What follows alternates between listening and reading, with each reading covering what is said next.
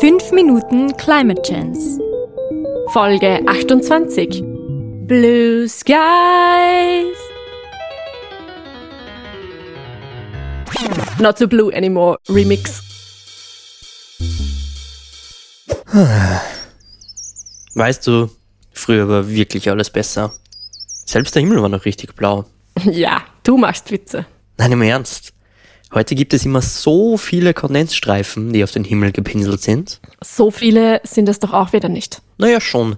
In Gebieten mit viel Flugverkehr können schon einmal 10% des Himmels nur von Kondensstreifen bedeckt sein. Na und? Das ist doch schön anzusehen. Schon. Aber im Ernst, Kondensstreifen haben durchaus auch Auswirkungen. Auf das Klima nämlich. Ja, ja, ich weiß. Das CO2 der Flugzeuge. Daher gilt ja Fliegen auch als so umweltschädlich. Hm, nicht ganz. Die Kondensstreifen bestehen ja nicht aus CO2, sondern sind kleine Eiswolken. Wie? Die Flugzeuge ziehen Eiswolken hinter sich her? Pass auf, das ist so mit den Kondensstreifen. Die Turbinen der Flugzeuge stoßen ja nicht nur CO2 aus, sondern auch Wasserdampf und feine Rußpartikel. Und in kalter, feuchter Luft kann das Wasser an dem Ruß kondensieren und kleine Eispartikel bilden. Kondensieren, Kondensstreifen, you know? Das klingt ja cool. Die Eiswolken können dann die Erde kühlen. So leicht ist es leider nicht. Die Kondensstreifen haben eine ganz andere Wirkung. Sie absorbieren Licht- und Wärmestrahlung. Also erreicht das Licht und die Wärme der Sonne nicht mehr die Erde. Ist gleich Kühlung. Tja, aber genauso wird die Wärmestrahlung, die von der Erdoberfläche ins Weltall entweichen will, von den Kondensstreifen absorbiert.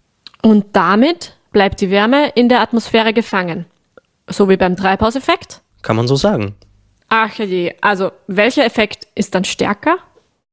Damit beschäftigen sich Wissenschaftlerinnen und Wissenschaftler schon recht lang und kommen zu dem Ergebnis, die Kondensstreifen tragen unterm Strich zu einer Klimaerwärmung bei.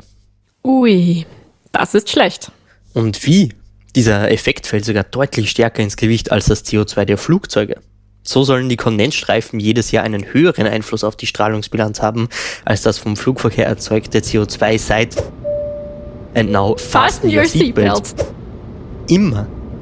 Seit Beginn des Flugverkehrs. Laber. Diese kleinen Kondensstreifen? Naja, Kondensstreifen sind ja nicht gleich Kondensstreifen. Also je nach Temperatur und Luftfeuchtigkeit überleben die Kondensstreifen manchmal nur wenige Minuten. Ja, das habe ich schon beobachtet. Aber im anderen Extremfall können sie sich mit anderen Eiswolken verbinden, stark ausbreiten und bis zu 18 Stunden am Himmel sein. Oh wow. Das ist dann also besonders schädlich fürs Klima? Völlig richtig. Aber da man schon sehr gut vorhersagen kann, in welchen Luftschichten welche Kondensstreifen entstehen, könnte man die Flugzeuge ja umleiten und diese umfliegen lassen. Es gibt dazu ganz aktuelle Abschätzungen von einem britischen Wissenschaftsteam, die es am Beispiel des japanischen Luftraums mal durchgerechnet haben. Alle Flugzeuge umleiten? Das klingt für mich ziemlich riskant. Das ist ein guter Punkt, aber man muss ja eben nicht alle Flugzeuge umleiten da man ja nur die argen, langlebigen Kondensstreifen vermeiden will. So sind also nur 2% aller Flüge für 80% der von Kondensstreifen verursachten Klimaauswirkungen verantwortlich. Aber sag mal, bei der Umleitung wird doch dann auch wieder mehr CO2 ausgestoßen. Ja, das stimmt schon, aber wir sprechen da nur von geringen Höhenänderungen von bis zu 600 Metern. Mal rauf und einmal wieder runter. Das wären für diese wenigen Flüge jeweils nur ein Mehrverbrauch von keinen 2% des Treibstoffs. Das klingt doch gut.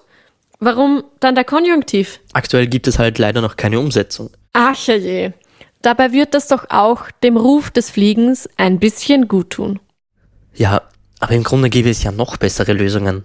Man könnte zum Beispiel daran arbeiten, dass die Motoren den Treibstoff sauberer verbrennen und weniger Rußpartikel ausstoßen. Damit ließen sich sogar 90 Prozent der treibhauswirksamen Kondensstreifen verhindern. Super. Oder man könnte den Flugzeugtreibstoff Kerosin auf alternative Treibstoffe umstellen.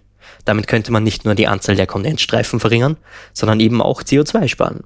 Wow, wow, wow. Sehen wir diese Forschungsergebnisse doch als Chance?